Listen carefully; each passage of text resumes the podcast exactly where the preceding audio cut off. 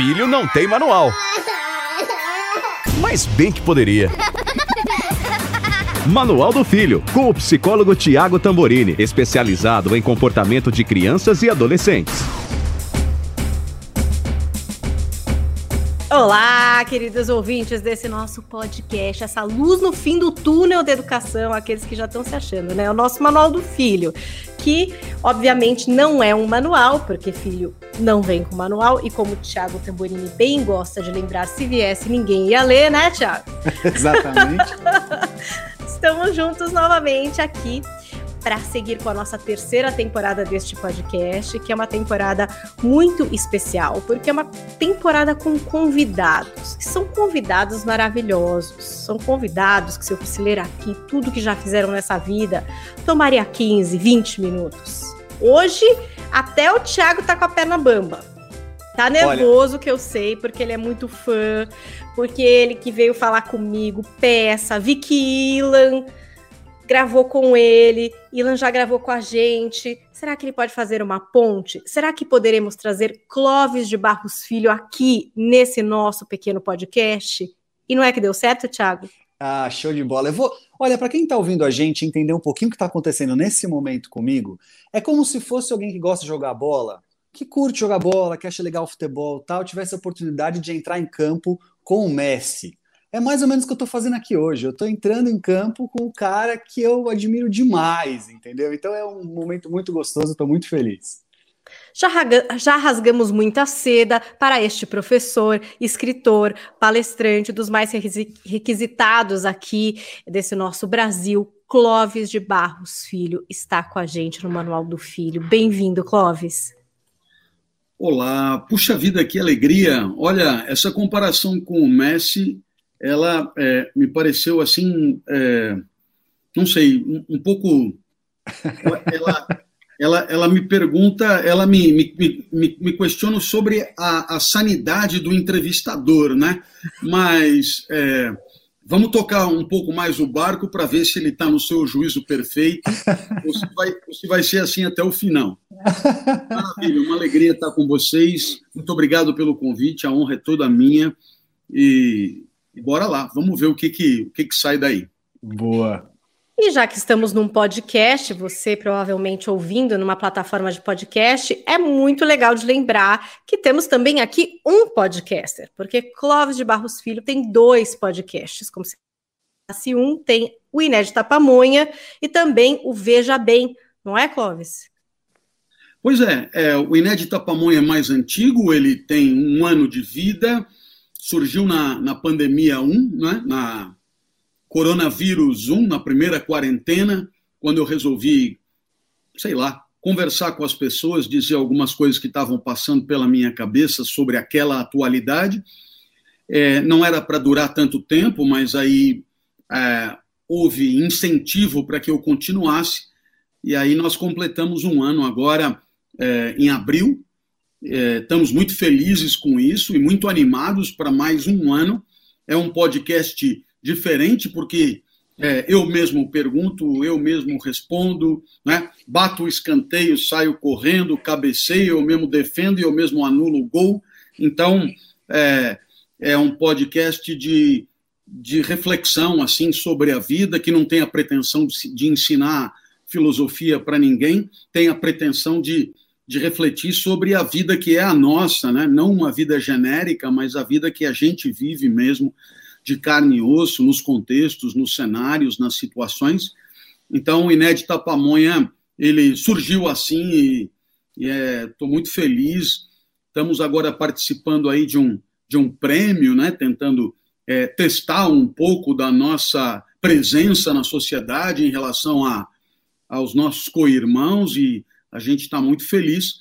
E o, o, Veja Bem é muito mais recente, ele é tem uma, uma perspectiva muito diferente, um propósito outro, porque é um podcast para refletir sobre a deficiência visual né? e a vida com deficiência visual. Então, eu sou deficiente visual, é, o meu anfitrião é Carlos Ferrari, que é o presidente da Associação Nacional dos Cegos do Brasil, e o nosso, o nosso papo é sempre sobre o que significa não enxergar o mundo e, e buscar a vida boa mesmo assim. Então, é uma coisa muito mais focada, muito mais específica, mas é, super gratificante também, muito legal de fazer. Então, eu estou muito feliz com esses dois, esses dois produtos aí oferecidos à, à nossa sociedade. Legal. Agora, você que acompanha aqui o Manual do Filho, talvez já saiba, talvez não, mas fica a dica: estamos fazendo essa gravação através de uma live. Então, quando você vê o convidado, se você quer participar, você quer fazer perguntas, é só ir para youtube.com barra dicas de vida, entrar na live e participar, escrever aí durante a nossa conversa. Eu vou tentando trazer esses ingredientes aqui para o papo. Então, já que a gente está mesmo aqui na live, se você já está assistindo, quer mandar pergunta, pode fazer, eu vou monitorando aqui e, na medida do possível, a gente vai tentando atender vocês nesse papo com o Clóvis de Barros Filho. A gente ficou pensando sobre o que é que a gente vai falar com ele, que dá para falar de tudo, né? Mas enfim, aqui estamos para quem? Para pais, educadores, cuidadores de crianças, de adolescentes. Então, segmentamos aqui com o seguinte tema: é possível criar os filhos para serem felizes? Eu não sei se é possível, mas acho que a maioria dos pais, pelo menos, quer isso, Clóvis, quer que os filhos sejam felizes. Ou pelo menos falam que querem, não sei. Ah, mas eu acho que a grande maioria quer, né? Quer, né? É claro, é claro que tem, tem gente de todo tipo no mundo, né? É. é. E gente capaz de tudo, como, como sabemos pelo noticiário. Mas é, o, o normal é, por conta do amor que une os pais aos filhos, o normal é pretender que, que vivam felizes e, portanto, é, eu acho que é, tudo acabam fazendo um pouco de tudo para que isso aconteça. Né? Eu, eu não sei, eu não, isso eu não tenho certeza se, se são eficazes, né? se, se a educação é boa. Há sempre uma grande desconfiança em relação à educação. Né? É, grandes sábios já disseram que faça você o que fizer vai dar errado. Né?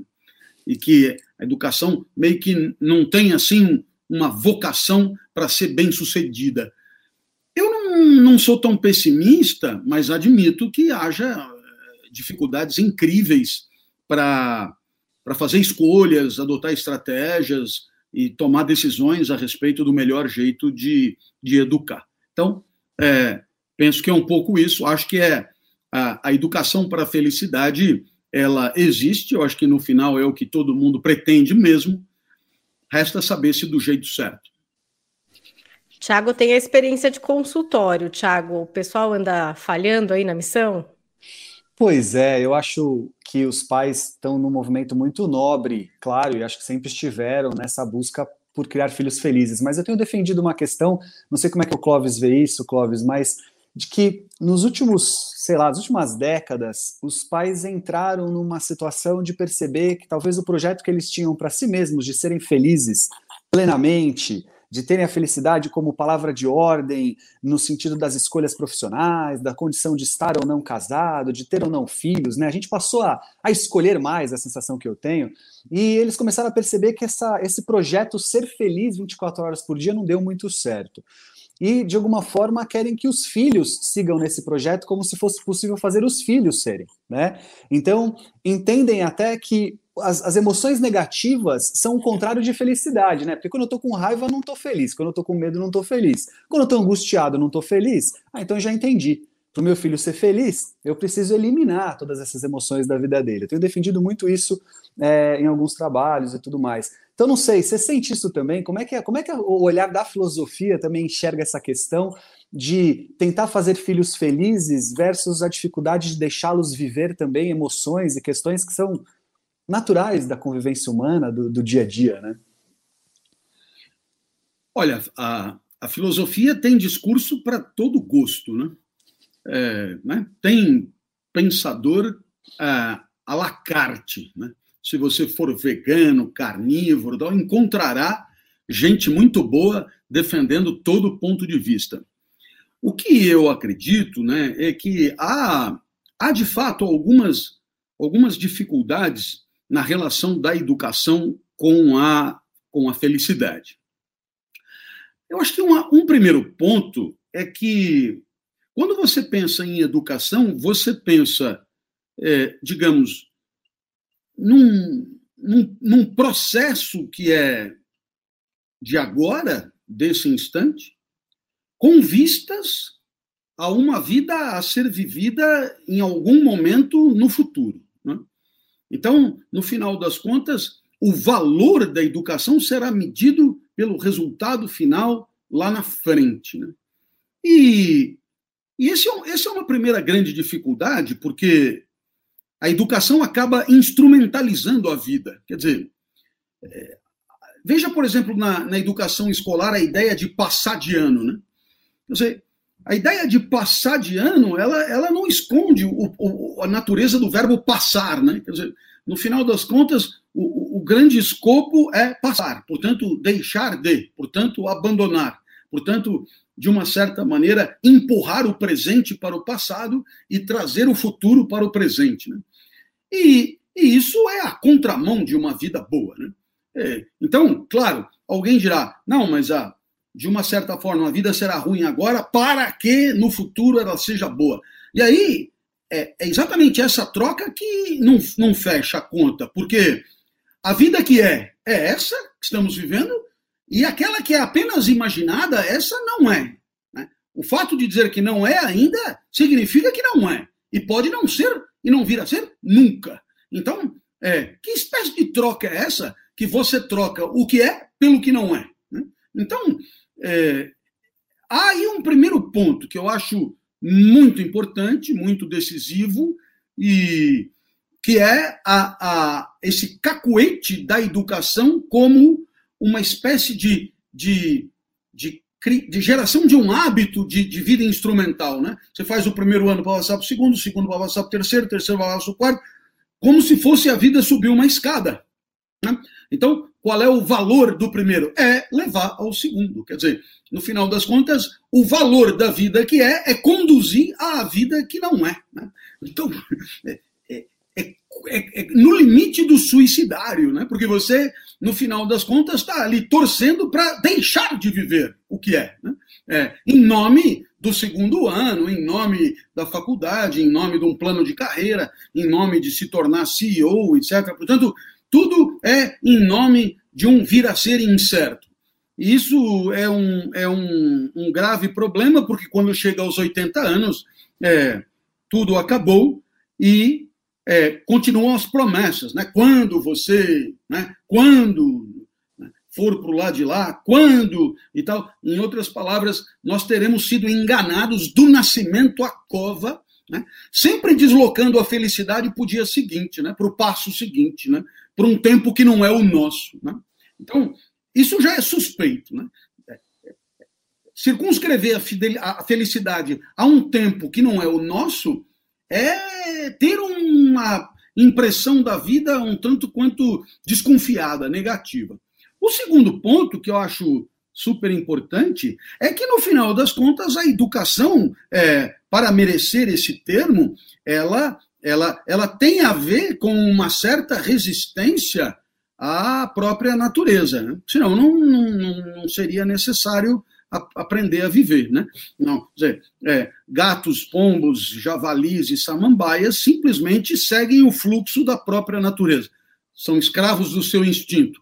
Né? Então, é, é, eles, digamos que já estão numa calha certeira, é, ineluctável, única e inexorável de vida, que é aquela gato vive como gato, Pombo vive como pombo e tem respostas rígidas para os estímulos externos. É uma vida instintiva baseada na natureza. É, se o homem tem educação, e, e, digamos, só ele tem educação, é, é, justamente porque, no caso do homem, a natureza não dá conta da vida. Esse é o primeiro ponto. É preciso ir além da natureza. Esse é um, é um, um primeiro viés. Ir além da natureza. É, portanto, o homem tem vontade, digamos assim, que é um conceito da filosofia moderna. A vontade é tudo aquilo que o homem usa para ir além da natureza na hora de viver, tomar decisões, fazer escolhas, né, adotar estratégias e assim por diante. Então o homem vai além da sua natureza. Né? Um gato não fuma cachimbo, um gato não vai à lua, um gato não come alpiste, mas o homem faz essas três coisas e tantas outras porque ele vai além da sua natureza. Um segundo ponto é que, muitas vezes, o homem precisa ir contra a sua natureza. Né? Então, de uma certa maneira, esse é o entendimento de moral moderno, clássico. Né? É, é a diferença entre desejo e vontade em Kant. É você é, é, ter que ir contra a sua natureza, ou seja, é, é, não, não aceitar é, satisfazer certos desejos por conta de princípios, de regras, de normas de convivência, questões morais, questões éticas, né, questões de cidadania, questões de. Né, é, enfim, valores de todos os tipos que podem é, é, exigir de nós um certo controle das próprias pulsões, digamos assim, né, da própria libido, da própria, da própria, das próprias é, inclinações vitais, e aí é, a educação, portanto, é um espaço de é, direcionamento da natureza é, seja, seja para um certo sentido e não para outros, seja mesmo na sua contramão, no seu refluxo. Então, a educação é um processo que não se confunde com a camaradagem, que não se confunde com a solidariedade, que não se confunde com a generosidade, que não se confunde com. A... Por quê? Porque através da educação, é, uma sociedade ela define as condições de possibilidade de satisfação existencial, que não são infinitas, que não são amplas, que são restritas, determinadas. Portanto, a educação é definidora de um orbital é, de, de condutas, de ações e de estratégias que são toleráveis. E, claro, todo processo educativo, portanto, implica é, é, alguma insatisfação, implica alguma dor, implica algum, algum, algum constrangimento porque senão é, é, é, a educação não, não teria a sua especificidade. Né? Seria simplesmente um viver animal como qualquer outro.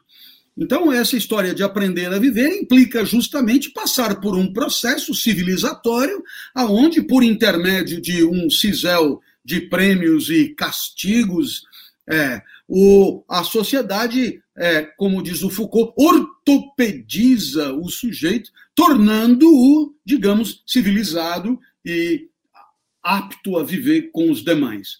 E, e, a educação tem esse papel, portanto, está embutido na educação, eu repito, a perspectiva de afetos tristes, né? emoções tristes, emoções é, que são, digamos, frustrantes.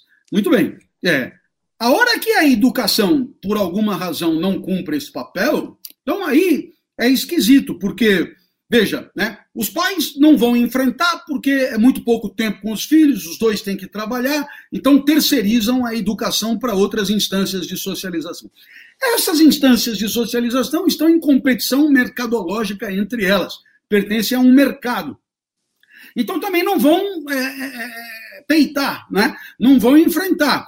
E, e aí, então, é, é, resta saber quem é que vai é, plantar cara, como dizem os espanhóis, né? quem é que vai dizer, oh, isso aí não, né? É, por aí não, isso aqui sim, isso aqui não, né? É, e quem é que vai fazer? Porque se um passa por outro essa responsabilidade, né?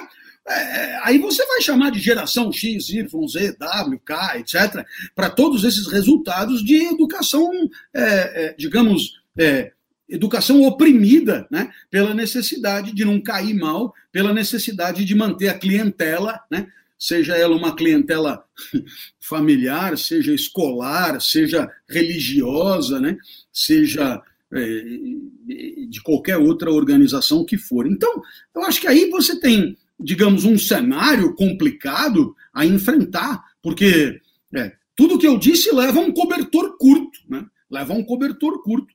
É, temos que fabricar uma vida boa onde a vida está, portanto, agora. A educação deve fazer parte desse processo, senão a educação seria simplesmente triste, entristecedora e a evitar.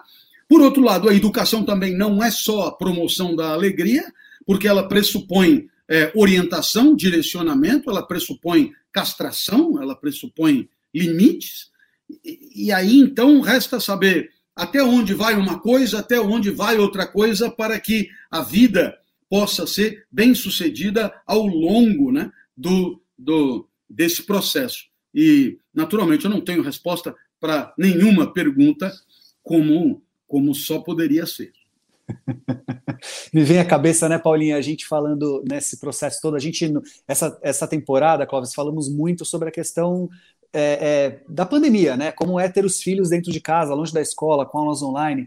E uma das coisas que a gente falou muito encaixa nessa questão do estar tá sempre olhando para o amanhã em termos de busca de realização, né? Porque eu digo, olha, se estamos com várias perdas acontecendo, né? Falávamos da, das perdas é, acadêmicas, né? Das perdas de emprego, das perdas de saúde, né? É, e se elas são inevitáveis, infelizmente, nós temos também a possibilidade de olhar para alguns ganhos e focar neles no aqui e agora. Né? A condição de educar crianças, por exemplo, que estão recebendo um limite que a vida impõe, não é nem o pai e a mãe. Né? A vida está impondo um limite. Olha, se você comprava figurinhas para o seu álbum de figurinha, agora a banca está fechada. Não, então, não é o papai que não quer dar figurinha para você, é a banca que não está aberta. Se você tinha um aniversário, agora esse aniversário vai ser de outra forma, só com você aqui em casa cantando parabéns à distância, né? É, e acho que muitas famílias conseguiram, mas tantas outras perderam ou estão perdendo a chance de olhar para o agora. O que o agora pode ensinar, o que o agora pode construir, né?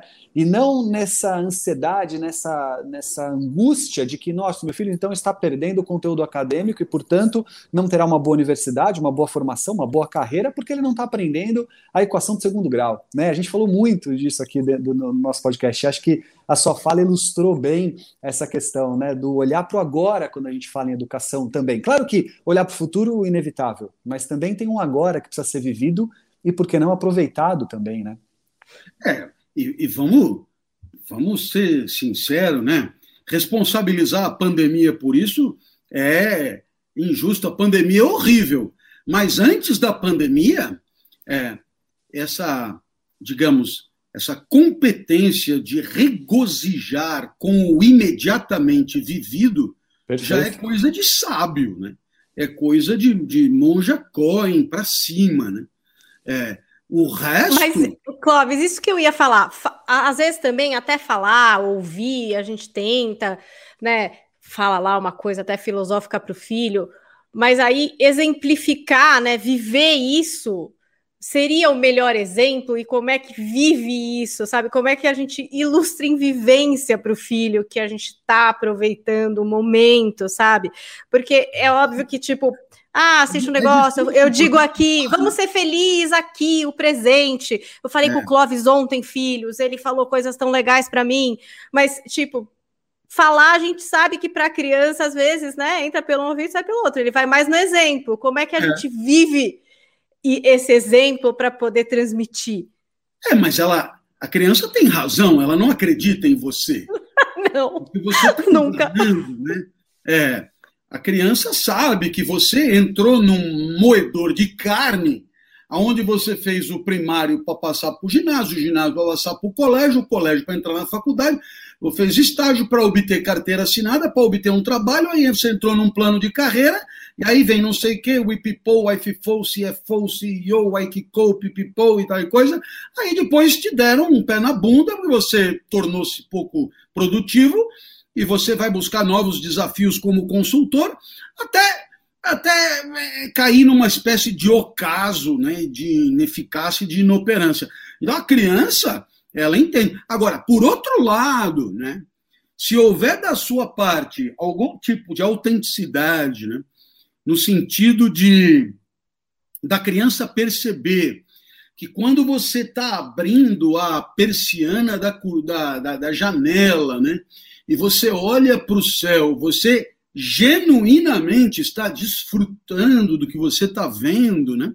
É, se a criança perceber que, é, de fato, o abrir da persiana está é, tá sendo feito com uma postura de presencialidade, aonde você de fato está percebendo os teus movimentos, percebendo os movimentos correlatos do mundo e percebendo o mundo se descortinar à sua frente, e que você faz isso não de maneira é, instrumental para abrir a janela, não, mas que o abrir a janela é vida mágica e encantadora por si e não pelo seu resultado. Né? Se a criança perceber que você lava a louça, né? Buscando assim uma espécie de excelência da conduta de lavar a louça, preocupada em, em, degustar o contato da sua mão com a água, com, com os produtos de limpeza, né? eliminando a gordura do prato e ainda é, é, desfrutando do novo aroma que você trouxe para aquela louça. Se a criança perceber que você, é, ao deitar, né, você de fato regozija é, daquele encontro com a roupa de cama, muito mais do que simplesmente pegar no sono porque precisa dormir oito horas. Se a criança perceber que você degusta a comida e saboreia muito mais do que ingere 450 calorias e não come carboidrato naquele momento, em suma, se você de fato regozijar com a vida, a criança vai entrar na sua. Ela vai dizer: nossa, é isso aí, esse é o modelo de vida e tal. Mas não é assim. Não é assim. Ou melhor, raramente é assim. Veja só, é, é, você vê lá a monja, eu falei da monja, vamos continuar com a monja. A monja que deu o exemplo de abrir a persiana. Tal, né? Quer dizer, Claro, eu a vida inteira abria a persiana para abrir a persiana, interessava a janela aberta. Agora, o, o gesto de abrir a persiana é, é uma porcaria que eu preciso fazer para poder abrir a janela. Na hora que eu comecei a abrir a persiana, percebendo o que acontecia com a abertura da persiana e o, o, o descortinar progressivo de, uma no, de um novo espetáculo perceptivo, de uma. Nossa, né? na hora que eu comecei a perceber que havia a possibilidade de, deixando o sapato lá na rua, você sentir a planta dos pés no chão e trazer para a consciência essa sensação da planta dos pés no chão, é, experimentando texturas diferentes, temperaturas diferentes, níveis de atrito diferente com a sola dos pés? Na hora que é possível tomar banho, é, de uma certa maneira, trazendo para a consciência as sensações do encontro com a água, né? Dos, do, do que você usa para se limpar, e, e, você, de uma certa forma, é, considerando aquelas sensações como sendo vida presente e vida bem vivida, vida de sensações auspiciosas, é claro que você será um modelo de educação maravilhoso para os seus filhos. Só falar não adianta nada, você fica esquizofrênico. Você fala, fala, fala e, e a criança está vendo que, que, que você é um engano, um embuste. Né? É um embuste. Olha, vou me concentrar olha, mais mesmo. Gostei, gostei. Mas não faço o que eu faço. E pois a é. criança é. vai lembrar de algum político, né? Ah, pô, esse cara está fazendo campanha eleitoral aqui dentro de casa, né? É, por quê? Porque não há autenticidade nenhuma. Né? Agora, tá, o mesmo acontece, eu vou te dar um exemplo paralelo agora. Né? Eu falo que é, é, é, você sabe que você está jogando o jogo em casa, está na tua praia, quando você de fato quer fazer o que faz e procura fazer bem o que faz. E isso te traz um entusiasmo enorme. Ora, na hora que eu falo isso, é, curiosamente, é, eu sinto isso também. Quer dizer, então, quer dizer, o discurso ele está explicitado pela minha própria conduta ali, né? Quer dizer, o cara está vendo, porra, esse cara está dizendo isso e está vivendo isso ao mesmo tempo. Ele é confiável, ele é autêntico, pelo menos aí, no trabalho, né? É, é, eu achava que eu jamais fosse conseguir trabalhar pela internet, remotamente, foram 35 anos em sala de aula, né? Então, é, bom, aí eu falei, bom, será que eu vou ter essa pegada mesmo não tendo ninguém na minha frente e tal? Você imagina que para um deficiente visual grave como eu, eu não vejo nada aqui. Então, eu estou falando é, dentro de uma nuvem, no escuro, né? Então, eu preciso gostar demais do que eu falo para genuinamente me entusiasmar. Isso não pode ser um teatro. Isso aqui não, não, é um, não é um golpe de cena isto é genuíno, então eu te digo, uma vida autêntica é a melhor forma de educar pelo exemplo, pelo modelo, né? pela prática. Perfeito. Sabe que me veio à cabeça, Paulinho? Uma situação É, o pessoal gosta quando eu falo da, das situações pessoais ali para ilustrar, né? E aí, Clóvis, olha só, eu tenho uma filha de sete anos, fazendo sete anos agora, e aí é, eu pareço bom pai, mas eu dou os meus vacilos, obviamente. E aí estávamos ali numa situação de conflito em que eu dizia para ela, filha, economiza a bronca, filha. Você está tomando uma bronca de uma coisa tão desnecessária, você sabe onde é que isso vai parar, filha? Economiza a bronca, vamos embora, vamos fazer logo. Aí ela, no auge da sua sabedoria simples e ao mesmo tempo extremamente bela, vira para mim e fala assim: Oh, não, papai, eu já quero tomar todas as broncas agora. Eu falei: Como assim, filha? É, porque se eu já gasto todas agora e não tomo mais nenhuma para o futuro. Ah.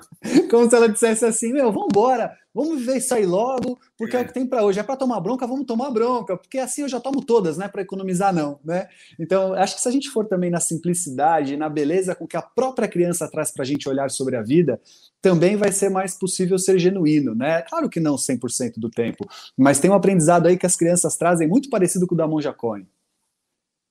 É, não, é, é, claro, elas ainda não foram completamente é, destroçadas, né, por esse moedor de carne a que eu me referi, né? Então, ainda há tempo, né, de alertá-las para o seguinte: olha, é, o professor lá ele vai dizer que você tem que ler Machado de Assis porque vai cair no vestibular. Mas ele não é isso que ele quis dizer. Ele não foi feliz. Né? O que ele quis dizer é que você tem que ler Machado de Assis porque é muito prazeroso ler Machado de Assis. É, há um, um prazer em degustar as palavras, as estruturas literárias, é, os estilos. E, e, esse prazer é o prazer que tem que ser fomentado na sala de aula, né? E não porque vai cair no vestibular, mas é, é, é uma educação para a imediatidade da vida vivida, né? Aonde ler Machado de Assis vale por si só. Né? É, eu me lembro, é, eu é, nos tempos pré-pandêmicos viajava praticamente todo dia e sempre gostei dos, dos kanjis, né? os, os, os ideogramas japoneses. Né? Sempre estudei isso, etc. E é, saí, fui ao banheiro e deixei os kanjis ali na mesa. Aí a pessoa do lado olhou e tal. E posso perguntar, isso aí é o quê? Aí ela falou, inclusive ela perguntou, é árabe? Eu falei, não. Aí ela falou, não, porque os árabes derrubam aviões, né? Eu falei, pois é, mas é, não é árabe, e assim, é, eu não, não vou derrubar um avião que eu estou dentro, porque, é, assim, ainda pretendo viver mais uns anos e tal. É japonês. Aí o que, que você vai fazer com isso? É interessantíssimo, porque a perspectiva utilitária é uma perspectiva, não é que ela está por trás da maneira de pensar, ela está por trás, ela está pela frente, ela está dos lados, ela está em todo canto. O que você vai fazer com isso? Aí você responde nada, né? Nada. Ah, você não vai morar no Japão? Não. Você vai trabalhar numa empresa japonesa? Não. Você vai dar aula numa universidade japonesa? Não. Você vai. Não. Então, por que caralhos você está estudando isso? Falei, porque isso me traz um prazer enorme de escrever esses negócios aqui. Enquanto eu estou escrevendo, quanto mais perfeitamente eu escrevo, isso me encanta. E me encanta aqui, durante a viagem, agora mesmo. Acabou, acabou. Não serve para nada. Né?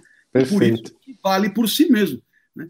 Eu acabei escrevendo um livro por causa disso, que é A Felicidade é Inútil, justamente para. Maravilha é, claro, a felicidade é inútil, porque você faz isso para aquilo. O útil realiza a sua utilidade fora de si, né? Colírio é útil para limpar os olhos, né? É, quando uma coisa é útil, o, valor da utilidade está fora, o valor da utilidade está no mundo, o valor da utilidade é um efeito, né? Então, você faz isso para isso, isso para isso, isso para isso, você fala, bom, e agora? Né? É, que nem aquela coisa, é, emprego para fazer salário, salário para ganhar dinheiro, dinheiro, coisa, comprar coisa, comprar coisa para quê? Para ser feliz. Mas, e para que ser feliz? Pergunta estúpida. Por quê? Porque a felicidade não tem para quê. Tudo é para ela e ela não é para nada. Logo, ela é inútil. O problema é que as pessoas foram é, adestradas a relacionar o útil com o que é bom e o inútil com o que é ruim. E o livro procura mostrar que é, o que é sumamente bom tem que ser inútil, porque vale por si só. Mas assim esse não é um pensamento muito da criança também, Clóvis? Às vezes eu acho que a gente fica frustrando as pequenas felicidades tão bonitinhas das crianças, do claro. tipo, nossa, que inútil, mas assim, mas, nossa, mas por que que você tá? Mas por que que come desse jeito ou come do outro, se o jeito que come é desse? Nossa, mas eu gosto de comer assim, assim é muito gostoso. Tudo bem, mas não é assim que come, não é isso que você tem que ler, não é esse desenho que você tem que ver, não é esse... E, e aí a gente vive a vida assim, né? Só ali, esquecendo que eu me lembro muito de ser criança, de gostar de várias coisas que todo mundo considerava muito inútil, né? Tipo, catar a frutinha no chão, quebrar com o pé, uma delícia, ficava quebrando, quebrando. Mas por que, que você está fazendo isso? Por nada, porque é uma delícia. Claro. Nossa, mas é, tipo, fica aquela cara do adulto, né? Tipo, bom, não entendi, tá bom. tipo assim, passa para outra. E veja, e veja o, o, o Nietzsche, né, quando ele diz: viva de tal maneira a desejar a eternidade daquele instante, né? A teoria do eterno retorno, né? Viva de tal maneira a repetir indefinidas vezes aquele instante vivido, etc. Só, só a criança, é, né? quer dizer, é, a criança, ela tá jogando bola, ah, deixa eu jogar mais 10 minutos, deixa eu ficar mais 5 minutos no banho, deixa eu... A criança quer viver o que está vivendo. E o adulto ressentido, incapaz disso, né, serve como um elemento de perturbação, porque se a vida boa é aquela vida que você gostaria que durasse um pouco mais, e pare para pensar, é isso mesmo, né? É, eu poderia lembrar do aquele programa do Jô Soares, né? Que todo mundo conhece. Quando a entrevista era boa, a galera fazia Ah, ah é. que, que vai acabar, né? Se, se, se eu estou feliz aqui, né? E, e assim a criança conhece isso melhor do que ninguém. Eu me lembro quando eu, eu dava aula na universidade, eu fiz isso até 2015, é, os alunos, em dezembro, depois de um ano comigo, invariavelmente, todo ano vinham me perguntar: o senhor vai dar aula para nós no ano que vem? Não. Mas não tem jeito do senhor dar aula para nós no ano que vem? Não. E se eu falar com o chefe de departamento? Não tem adiantado. E se eu falar com o reitor? Também não tem adiantado. Mas então como faz para continuar tendo aula? Você diz, olha, é, você já foi aprovado, né? Aí você, você testa, né? É, você já foi aprovado. A pessoa fala, não, mas não tem importância. Então, o valor não está na aprovação. Então, a aula não é útil. a aula é feliz. Eu, eu, né? Porque a utilidade da aula é o diploma. Mas o diploma eu já obtive e eu quero continuar tendo aula. Então, existe um valor que não é utilidade. E o valor que não é utilidade é um valor feliz. Eu quero continuar tendo. Falou, olha, eu vou dar aula aqui para os alunos que vão chegar. Entra aí, assiste. E assim tinha. Eu sempre tinha os meus alunos, tinha os alunos do ano passado, os alunos do ano retrasado, os alunos do ano, né? Aí tem que montar em auditório e não sei o quê. Por quê? Porque alguns, de fato, estão ali para passar de ano. Mas uma imensa maioria acaba percebendo que a aula vale pela aula. Né? Imagina, que, que importante. Que eu nunca fiz chamada. Não, por quê? Porque a ideia é você contar com pessoas que querem a aula pela aula. Porque a pessoa que quer a aula pela aula começa a entender que precisa querer a vida pela vida, né? E a vida pela vida é o podcast pelo podcast, né? É o, né? Que nem coisa. Ô, oh, você faz o inédita pamonha para quê, né? É, é, olha, é, dinheiro não me traz, né? Mas então, para quê? Uai, por ele mesmo, né? É, pelos momentos que eu estou falando, por imaginar as pessoas ouvindo, pelo, é, pelo processo, né? Então, o valor está no processo, o valor está no encaminhamento, o valor está na vida no momento que ela está sendo vivida. Né? A mesma coisa essa entrevista aqui. Vai lá dar entrevista lá, o Tiago, a Paulinha, lá, vamos lá. Né? Então, qual é a expectativa? Né? O que, que eu vou ganhar com isso? Olha, eu vou ganhar o prazer de dar entrevista. E ele morre quando a entrevista acabar. Né? Aqui, a, a, a vida valeu pela vida. É essa educação que não existe. Pelo contrário, né? É, toda vez que você demonstra a satisfação de viver bem a vida que está vivendo, sabe como chama isso? Zona de conforto no mundo do capital. Né? E aí eles dizem, é preciso sair da zona sai, de conforto. Sai da zona de conforto. Sai da zona de conforto, né? Eu falaria, eu não, eu estou na minha zona de conforto e foda-se você. Não, mas aí é, é, né, não há ambição, carreira, proatividade, sangue no olho, faca nos dentes, não sei. Não, não há, não há, né? Não há. Lamento, mas é, a, a, sua verborragia não me contagia, né? Então, dizer, eu, eu estou muito bem onde é, é, é, o que eu chamaria de reconciliação com o mundo. Né? Eu estou reconciliado com o mundo. É aquele cara que está fazendo caça submarina e o que ele quer? Estar ali fazendo caça submarina. Né? É, é aquele outro que está, sei lá, caminhando, né? devaneios né? De, um, de um caminhante solitário, e ele está caminhando. Está indo para onde? Meio que para lugar nenhum. Né? É, eu quero estar apenas caminhando. Eu não vou para lugar nenhum, não vim de lugar nenhum, eu apenas é, desfruto e regozijo do caminhar. Né?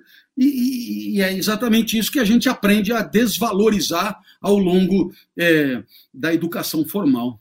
Perfeito. Eu queria falar um pouco de expectativa e realidade, que é uma coisa que eu acho que aflige todo mundo, né? Acho que pais têm expectativas e realidade, depois enfim, são confrontados em relação aos filhos. Os filhos mesmo têm expectativas e realidades, e para a criança essa frustração o tempo inteiro, todo mundo frustrando, frustrando as expectativas, os sonhos, né, das crianças, as brincadeiras, as ideias. É, é assim mesmo que tem que ser. então, uh, eu penso que a expectativa é uma forma de uma forma particular de futuro, né? É, e o futuro é uma construção do presente sobre a vida que está por vir, né? Então, tanto o futuro como o passado, eles eles existem em tempos da alma que coincidem com o instante, né? É, o passado é o que lembramos, o futuro é o que projetamos, mas os dois acontecem ao mesmo tempo, aqui, aonde nós estamos. O passado não existe no passado. Né? O passado existe no presente, que constrói o passado pela lembrança. O futuro existe no presente, que constrói o futuro pela projeção. Ora, é, o que, que eu te diria? Eu te diria que há uma enorme tendência em você escapar para tempos que não são os tempos do imediatamente vivido, quando o imediatamente vivido é esgarçado, é pobre, é morno, é insatisfatório e não é preenchedor. Né? Então, por exemplo, agora, eu estou 200% focado na produção desse discurso. E estando 200% focado aqui, não tenho tempo de pensar o que eu vou comer à noite. Não há espaço mental. É o que eles agora chamam de mindfulness, né? E que Aristóteles chamava de plenitude da alma 2.500 anos antes. É uma mera tradução. Né? Eu estou de tal maneira preenchido pelo mundo percebido que não há mente para elocubrar passados ou futuros. Né? E, eu, e eu acredito que deva haver, na contramão de uma tendência universal, deva haver uma educação para a imediatidade do mundo vivido, uma educação para a percepção do mundo, uma educação para a, a, a, o regozijo com o presente imediato. E quando isso acontece, pois as expectativas elas empanam um pouco, elas não têm tanta relevância, né? tanta importância. Perfeito, porque tenho visto que muitas vezes um dos problemas ou dos dificultadores na relação com os filhos no processo de educar vem dessa projeção natural, talvez muitas vezes inevitável, de se colocar diante do filho quanto expectativas, desejos, né, o que a gente quer dele, o que a gente quer para ele, né? Às vezes o filho nem nasceu ainda, a gente já está dizendo o que, que ele vai ser da vida, o que, que ele tem que fazer para ser feliz e assim por diante. E acho que sua fala traz o quanto, além disso, não estudar com os burros na água, né, não vai, não vai para lugar nenhum, ainda é uma contrapartida ao que temos para eles como desejo de serem felizes ou realizados ou viverem bem, né? Então, quando eu não consigo ver meu filho enquanto quem ele é, enquanto que desejos ele exprime para o mundo, enquanto aquilo que ele traz como potencialidades, né, Clóvis? Eu ouvia você outro dia numa fala, numa entrevista, falando do quanto cada um de nós traz uma tendência, um chamado natural para aquilo que vem a fazer, né, enquanto competências, enquanto né, é, é, é, atitude no mundo, né? Você deu ali exemplos muito legais de que é, muitas vezes a gente tem que ajudar o filho a ir na direção daquilo que ele nasceu enquanto condição, né? enquanto é, potência, né? porque a hora que ele estiver ali é que ele vai ser realizado, feliz e é, bem sucedido, e daí cada um com as suas palavras ou com todas elas no mesmo pacote, né? Então acho que essa questão de expectativa e realidade traz muito isso, né? É. Por isso conhecer-se a si mesmo. É, é, conhecer a própria natureza, outro outro papel que a escola abriu, abre mão muitas vezes de fazer, né? Em nome da massificação da educação, da pasteurização do estudo, dos conteúdos, a escola abre mão de permitir as descobertas é, específicas de cada um, né? É, eu, eu queria te dizer uma coisa. É, o, aquele pai que está nos ouvindo agora poderá me dizer: esse professor ultravalorizador do instante, ele ele não entende que a criança tem um futuro, que precisa cuidar do futuro, porque, é claro, é normal, 50, 60 anos obnubilado com isso, não vai ser um podcast que vai né, quebrar essa resistência. Mas eu queria que ele me acompanhasse num, numa comparação de dois casos extremos, tipos ideais, assim. No primeiro caso, você tem um aluno que entrou na faculdade agora e o outro também. Os dois são colegas. Olha aqui. Os dois entraram, estão no primeiro ano, primeira aula. Né? Este aqui, o da esquerda, que no seu deve ser direita, né? esse aqui, ele passará cinco anos de faculdade sem jamais cogitar sobre o que vai acontecer depois da formatura. Jamais. Por outro lado, ele passará cinco anos concernido com o imediatamente vivido. Aula a aula, exame a exame, mês a mês, férias a férias, ano a ano. Então ele está onde ele está o tempo inteiro. Eu sei que isso não existe, mas suponha que exista. Ele está com ele, alinhamento de corpo e alma. O seu colega, esse pensa no futuro 24 horas por dia. No que vai acontecer, né? Se for direito é o exame da ordem, se for é, concurso, eu não sei o quê, e papapá, o que está acontecendo agora lá, quais são as tendências para quem é profissional hoje, etc e tal. Esse, esse, esse é zero presença, né? enquanto o professor está ali, ele está é, pensando no futuro. Eu pergunto a você, pai, qual dos dois você acha que daqui cinco anos, quando a formatura chegar, qual dos dois vai estar melhor preparado para viver aquilo que era futuro, mas agora virou presente? Qual dos dois está mais preparado? Aquele que sempre esteve no presente e, portanto, continuará no presente? Ou aquele que passou cinco anos pensando no futuro e agora, de sopetão, viu que o futuro virou presente? Qual dos dois está mais preparado? Portanto, vai aí a provocação. A melhor maneira de se preparar para o futuro é exaurir a imediatidade da vida vivida, vivendo-a da maneira mais intensa, ampla, plena, completa que puder. Este é o melhor jeito de se preparar para o amanhã. Até porque, quando você chegar no amanhã, o amanhã não será mais amanhã, ele será hoje ao qual você já está afeiçoado desde sempre. Perfeito. Caraca, hein?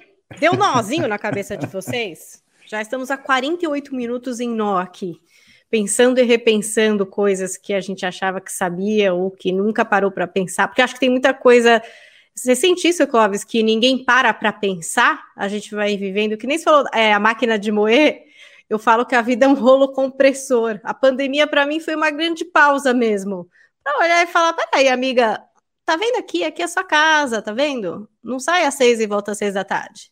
Você fica aí, onde você mora, tá vendo como é que ela é? Tá vendo como é que são suas coisas? Tá vendo como é que são essas crianças 24 horas por dia? Suas crianças aí, ó, seis anos, sete anos, oito anos, que você não tava, né? Muito tempo você não tava, mas agora você tá. Então pega que é seu. Você acha que a gente não pensa muito sobre o que é mais importante, que é a nossa vida? É, acho que, acho que não. Até porque esse assunto. Algum de vocês já estudou alguma disciplina como valores existenciais na escola? Não. Né? Não. Não, é, vai... não. Então, por alguma razão, alguém decidiu o seguinte: que é imprescindível saber a função de cada organela citoplasmática. Mitocôndrias, lisossomos, ribossomos, complexo de Golgi, etc. Mas a discussão sobre, por exemplo, o que é o conceito de alegria, o que é o conceito de tristeza, o que é o conceito de temor, o que é o conceito de esperança, né? ansiedade, tá, tá, né? isso não, isso, por enquanto, não é relevante. Talvez, se você for estudar psicologia ou filosofia, ou coisa, aí sim. Né? Mas no, no ensino fundamental, 13 anos de ensino fundamental, o que é alegria não vem ao caso. Então, tá na hora de levantar a mão mas, mas não precisa ser assim, né? Por quê? Porque, claro, eu não estou dizendo para não estudar biologia, química, física, mas é preciso que as reflexões sobre a vida, elas ela, que, que a pessoa tem instrumentos para discutir sobre a própria existência sem estar condenado ao senso comum mais torpe, mais abilolado, mais cego. Né? É, é um pouco essa minha bandeira, né? Que, porque, veja, os conteúdos curriculares, eles não precisam ser o que eles são. Todo conteúdo curricular é uma decisão política. Digo política no sentido de que interessa a toda a polis. Então, para você estudar a Revolução Francesa, você não estuda a Revolução do Gabão, do, né, Revolução da República do Togo, Revolução na Manchúria, Revolução. Por quê? Porque é uma escolha, não tem como estudar tudo. Então é uma decisão política. Isso é mais importante do que isso, isso é mais importante do que aquilo. E é claro, é, é uma disputa pela definição do que é relevante saber como educação fundamental para integrar como cidadão a nossa sociedade. Então, eu estou participando dessa disputa. Eu quero que, que, que essa. Eu, eu, eu, quero que essa, que essa roleta gire de novo, sabe? Eu, eu, eu quero que isso volte a ser discutido. Né? Por quê? Porque eu acredito muito que valores morais, éticos e existenciais que estão ausentes do currículo devam fazer parte que eles não podem estar entregues ao improviso. Se você fica anos estudando engenharia civil para construir uma ponte, por que, que você não fica anos estudando é, é, cidadania para viver em sociedade de maneira mais adequada? Por quê? Por que, que só derrubar a ponte que importa? Por que, que não importa a convivência, a cidadania? Porque agora o que, que a gente assiste? As redes sociais. Ah, mas as redes sociais são isso, as redes sociais são aquilo. As redes sociais não são nada além das pessoas ali é, se manifestando. As redes sociais são as pessoas com as suas histórias, os seus problemas, suas dores e suas fragilidades de, de conhecimento, de reflexão sobre convivência, etc. Então, penso que é um, é um enorme espaço de discussão sobre o que significa educar, que, né, que precisa ser feito não só por meia dúzia de especialistas, mas pela sociedade como um todo. Isso é um assunto que interessa a toda a cidade, né? A toda a polis. É, o conteúdo da educação é um tema político no seu sentido grego, né? no seu sentido amplo, assim, ele tem que ser discutido por todos. Que maravilha ouvir isso. Olha, gente, eu juro que eu não combinei nada com o Clóvis, eu não combinei antes com ele. O Clóvis está falando de livre, espontâneo desejo, aquilo que quer dizer. Mas, Clóvis, vou te falar, ilustra a nossa temporada inteira aqui, se não todas as outras do nosso podcast. O quanto defendemos, a Paulinha está aqui do meu lado para, é, junto comigo, reforçar isso, de que a educação tem que ir além do que o que a gente hoje tem visto como aprendizados, que são importantes, mas não pode ser exclusivos. Você disse tudo. Olha, quero trazer um pouquinho das perguntas que chegaram aqui, senão vai ficar todo mundo bravo, né? Que eu falo, mande pergunta, e a mulher não faz pergunta nenhuma, aí não dá, né? Olha, esse perfil maravilhoso, a influência do ócio, disse o seguinte: que aula. Assim que chegar do trabalho, colocaria esse vídeo na TV para todos da família assistirem. Faça isso, influência do Ócio, esse perfil que nos acompanha pelo YouTube. Temos aqui também o Fabiano Santos, de Cork, na Irlanda. Está nos acompanhando, ele mandou algumas mensagens. Diz o seguinte: ó, os filhos dessa geração corrente serão eles mais fracos em relação ao encarar a vida e os problemas? O que, que você acha, Clóvis? Estamos aí com filhos mais fracos para encarar a vida? É, Caraca! É, o, o, o que significa propriamente a força, né? se não a, a capacidade de, de implementar a vida a partir das suas forças vitais mais genuínas, né? das suas forças vitais mais autênticas, a capacidade de enfrentar tudo aquilo que é muleta e que é, nos impede de realizar plenamente o nosso eu interior mais potente, mais profundo, né? mais é, especificamente nosso. Né? Então, o que seria a força se não essa possibilidade de olhar de, de, frente e dizer: mas é que eu não aceito que as coisas sejam é, como elas são postas. Né? E, e, e eu, portanto, é, pretendo é, implementar a minha vida, claro, sem resvalar na canalice, mas eu pretendo implementar a minha vida a partir das minhas forças vitais mais genuínas, daquilo que eu tenho de melhor.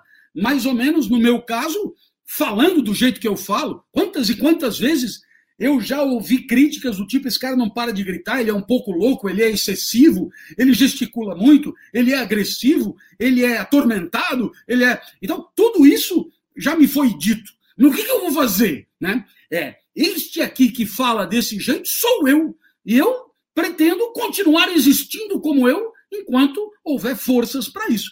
Então, penso que a força caminha de braços dados com a autenticidade e é, a impressão que eu tenho é que é, é, não rumamos propriamente para uma sociedade que premie condutas autênticas, muito pelo contrário, acho que estamos cada vez mais sob a égide de de um esmagamento e de uma devastação.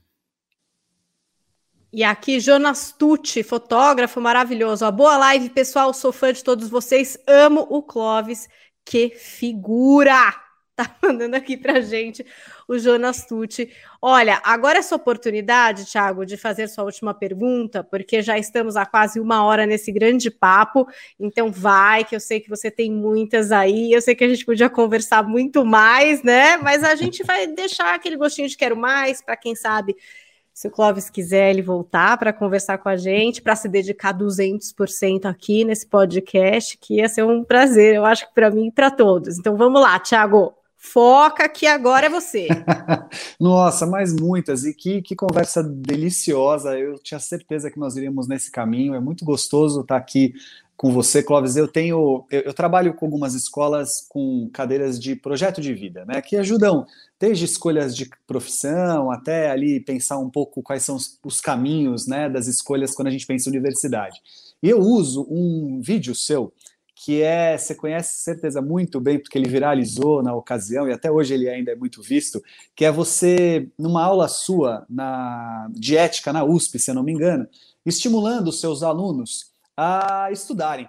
Né? Então é maravilhoso, Paulinha, porque o Clóvis pega ali oito minutos ali de um final de uma aula, estimulando os alunos a lerem um texto da aula seguinte. Né?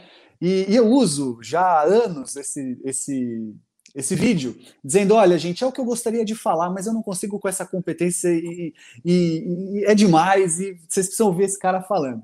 E aí eles ouvem o Clóvis incentivando, é muito bacana, e todos eles ficam encantados querendo ouvir mais sobre o Clóvis, né? E aí eles chegam dizendo que viram mais um vídeo não sei da onde, que viu ele dando uma palestra não sei o quê, e que o pai tem o livro em casa, tal. Então eles chegam todos encantados. Eu fico muito feliz de saber que muitas vezes fui o caminho ali para que esses jovens conhecessem o, o, trabalho do Clóvis, né? Então eu sou um fanzaço de carteirinha já há muito tempo. Mas o que vem à minha cabeça, Clóvis, como vontade da gente fazer um fechamento aqui, é o seguinte: é, diante de tudo que a gente está colocando, que a gente está falando, você enxerga que a pandemia, isso que a gente está vivendo no último ano e meio, vamos arredondar aí para facilitar, né? Sabemos, sei lá, quanto mais viveremos na intensidade que estamos agora. Mas você acha que esse contexto atual ele trará mudanças para a sociedade? Ele vai trazer alguma coisa de, de transformação ou de mudança real? Ou quando tudo isso acabar, voltamos ao que sempre fomos? O que você entende disso? Porque essa é uma pergunta recorrente e que muitas vezes eu tenho dificuldade de responder. Não, acredito muito é, no fluxo. É, acho, acho que, é, mesmo sem pandemia, um ano e meio depois não seríamos iguais. Mas com pandemia as transformações são ainda mais significativas. Exatamente. Porque aí é claro que a pessoa para e diz: bom, agora ele vai dizer se são boas ou se são ruins, né? Ou quais são, né? Pois é. Isso, evidentemente, eu não poderei fazer, porque não chegamos lá ainda, né? É, e, e o que é pior, as condições para uma investigação antropológica não são as melhores com o confinamento. Mas eu lamento, porque percebo que as pessoas estejam perdendo uma extraordinária oportunidade, como disse a, a, a, Paulinha muito bem, né? De se dar conta, puta, isso aqui dentro de casa, isso aqui é meu, né? Esses livros aí, né? Bora ler isso aí, porque, né? Isso não é um adorno, né? Pô, eu, você tem uma ideia, eu adoro novelas antigas, e tem aí o negócio à tarde e tal. Quando que, né? Eu ia passar a tarde vendo novela? Pois é, mas por que não, né? Eu, se tiver que escrever, eu escrevo da meia-noite às cinco, mas eu vou ver, vale a pena ver de novo. E se tiver algum filme bom no, no Sessão da Tarde, vamos seguir, eu também vou ver, né? Eu estou cutucando, não estou nem falando de série e tal, porque é, você não precisa assistir o que todo mundo assiste, né? Não precisa. Eu estou assistindo O Salvador da Pátria, com Sassá Mutema, né? Lima Duarte começa é, é, tarde da noite lá no, no e eu assisto todos os capítulos, né? todos os capítulos. Por quê? Eu sou um fã do Lima Duarte. É, então, quer dizer, eu diria que qual foi o efeito que a pandemia trouxe para a minha vida? Uma certeza ainda maior de que a vida não tem que ser nada a não ser aquilo que por alguma razão me encanta. Né? Me encanta.